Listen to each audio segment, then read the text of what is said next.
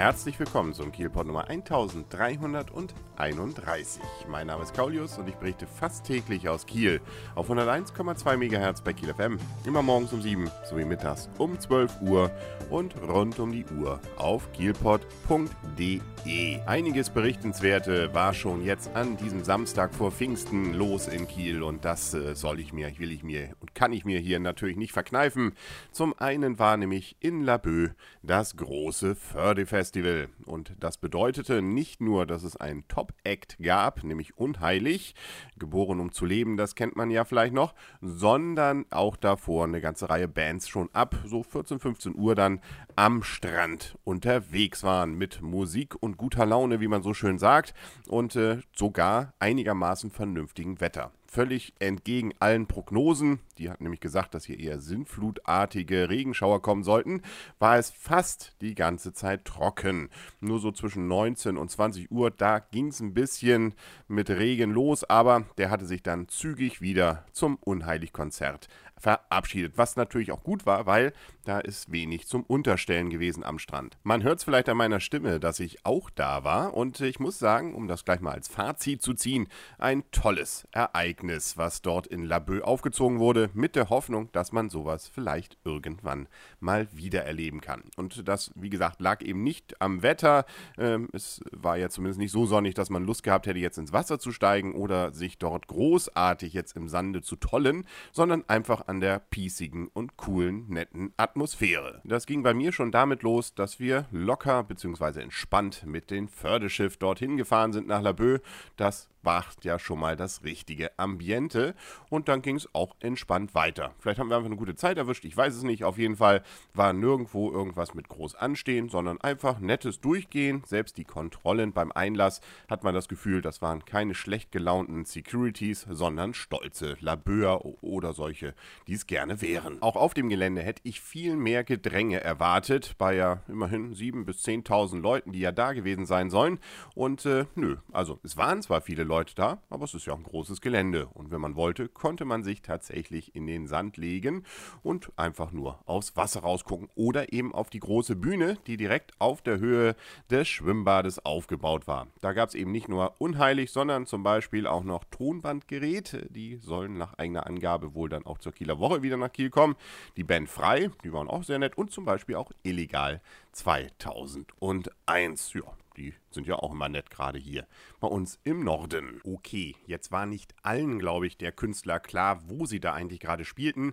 Ich meine, der Sänger von Frei äh, hatte dann irgendwas mit Laboe und äh, war, wunderte sich dann, wie man das Ganze denn wohl aussprechen möge. Aber nun gut, irgendwas ist ja immer. Überraschend pünktlich mit kurz nach acht trat dann der Graf tatsächlich auf die Bühne. Im Hintergrund brannten die Kerzen und er hat natürlich wieder seine typischen, sehr exzessiven Gesten verbreitet. Aber gerade die machen das Ganze ja auch sehr, sehr unterhaltsam. Auch hier alles, was man so, also da, wo ich zumindest war, an Gedränge hätte erleben können, war nicht. Es war wirklich entspannt und wenn man wollte, konnte man auch einfach ein paar Schritte zurück oder zur Seite treten und hatte meistens dann sogar richtig Platz, wenn man wollte, zum Tanzen. Und äh, das lag sicherlich eben auch an dem großen Gelände, was man dann zur Verfügung hatte, mit zum Beispiel eben auch wieder dem Blick aufs Wasser. Dort war allerdings erstaunlich wenig los. Natürlich, irgendwann kam auch mal ein Kreuzfahrtschiff vorbei oder die Stehner, aber ich hätte mir gedacht eigentlich, dass da viel mehr noch an Schiffen, insbesondere an Segelbooten oder kleinen Bötchen, liegen würde, weil man von dort ja kostenlos das Konzert dann sehen konnte. Nun hat Laboe natürlich den Nachteil, dass dort eine Sandbank ist, beziehungsweise das Wasser sehr lange sehr flach sich äh, dann da gestaltet und äh, deswegen sicherlich Kielboote Schwierigkeiten hätten, näher ranzukommen. Aber selbst aus der Entfernung, wo jetzt immerhin so eine Handvoll Schiffe lag, ähm, konnte man doch sicherlich noch gut etwas sehen und auch noch hören. Also na gut, vielleicht war es auch dem Wetter geschuldet, dass da dann nicht mehr los war, aber das wäre sicherlich auch noch ein schönes Bild gewesen, wenn da richtig Betrieb gewesen wäre. Selbst die Toilettensituation war entspannt. Ich musste eigentlich nie anstehen bei den Dixie-Klos und auch, äh, ja, gab es natürlich einiges zu essen und zu trinken. Okay, beim Dönermann, da war dann schon ein bisschen Stehfleisch angesagt, da konnte man schon etwas länger anstehen, aber äh, es gab ja auch dann was. Kartenpreise waren übrigens so zwischen 40 und 53 Euro. Bei den 40-Euro-Karten hatte man dann eben das normale Konzert mit normalen Plätzen und die 53-Euro-Karten. Damit konnte man dann auch sogar bis an die Bühne ran. Was leider etwas, sagen wir mal so, schwierig sich dann gestaltete, wenn man auf die Idee kam, das zu nutzen, kurz oder gerade dann, wenn ähm, unheilig sein Konzert begann, ähm, weil nämlich der Einlass dafür und die Vergabe von entsprechenden Benzeln sich nun gerade in der Mitte direkt vor der Bühne befand und da war dann natürlich ordentlich Betrieb. Da kam man nicht mehr durch, beziehungsweise hätte sehr viele sehr unglückliche Gesichter gesehen, wenn man sich da hätte durchdrängeln wollen. Dann gab es am Rand zwar noch die Möglichkeit, auch wirklich durchzugehen, da allerdings waren dann die entsprechenden Ordner wohl angewiesen, solche entsprechenden äh, Begehren völlig abzuweisen, gar nicht erst einen durchzulassen äh, und erst, wenn jemand sich im Benzel dann in der Mitte geholt hätte. Alles etwas kompliziert, das hätte man vielleicht tatsächlich noch etwas schöner lösen können, dass man vielleicht gleich beim Eingang die entsprechenden Benzel bekommt für vorne, ne, weil ich hatte so eine Karte und wir standen dann plötzlich hinter der Absperrung, macht aber nichts. Irgendwann haben sie dann das auch aufgemacht und dann konnte man da sogar hin. Und dann war es plötzlich so entspannt, toller Blick, nah dran. Und auch noch viel Platz zum Tanzen. Wir haben da Kinder gesehen, beziehungsweise Eltern mit Kindern, die dann da rumgetobt sind.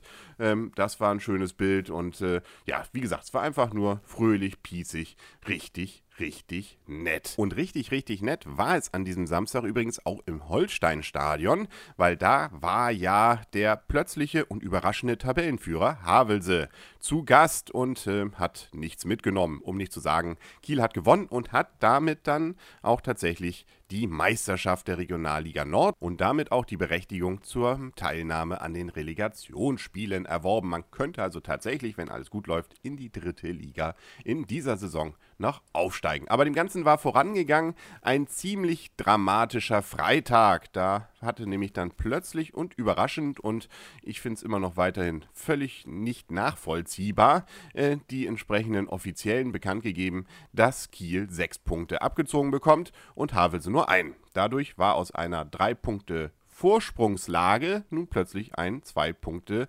Rückstand geworden bei Holstein. Das Ganze hatte zu tun damit, dass Oberneuland Konkurs wohl angemeldet bekommen hat und äh, man deswegen entschlossen hatte, so wie es bei Lübeck auch schon passiert war, sämtliche Spiele von Oberneuland entsprechend zu stornieren. Und das Blöde aus Holsteiner Sicht war eben, man hatte Oberneuland zweimal besiegt und damit sechs Punkte eingefahren. Havelse hatte wohl nur einen sich geholt und plötzlich war also Havelse fünf Punkte wiederum besser in dieser Saison als Holstein Kiel, also zwei insgesamt dann in der Summe vor Holstein dann in der Tabelle. Das bedeutete auch, dass jetzt dieses Spiel eine ganz neue Dramatik bekam. Zwischen eigentlich nur noch Formsache für den äh, entsprechenden äh, Sieg bzw. die Meisterschaft hin zu einem, wenn wir jetzt verlieren, war es das.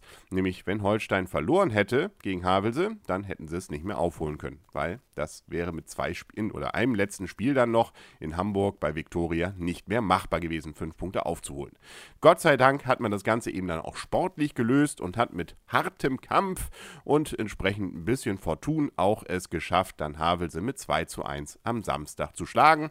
Dann war auch die Stimmung natürlich entsprechend gut und damit hat man natürlich auch die ganze Problematik mit, hm, wollen wir dagegen jetzt vorgehen? Man hat ja wohl auch Einspruch eingelegt und und und, hat sich auch einen Anwalt genommen.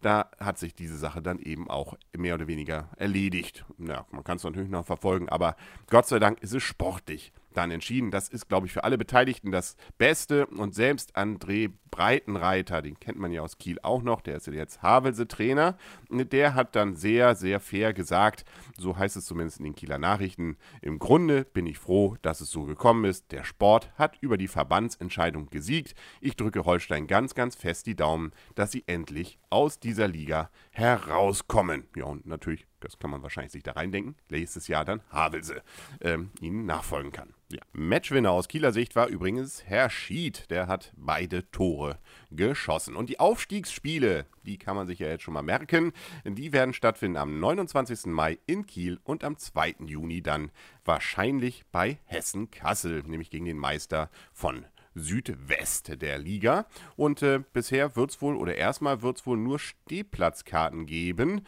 Und äh, dafür muss man allerdings auch wohl, so heißt es hier, ein Kombi-Ticket erwerben mit dem letzten und eigentlich ja bedeutungslos gewordenen Spiel gegen Viktoria Hamburg. Dann hat man die Möglichkeit, das wohl dann entsprechend beides zu sehen. Und äh, da wird es den Vorverkauf jetzt am Dienstag und Mittwoch geben. Freuen wir uns drauf. Bis morgen dann alles Gute, euer und ihr Kaulius und tschüss.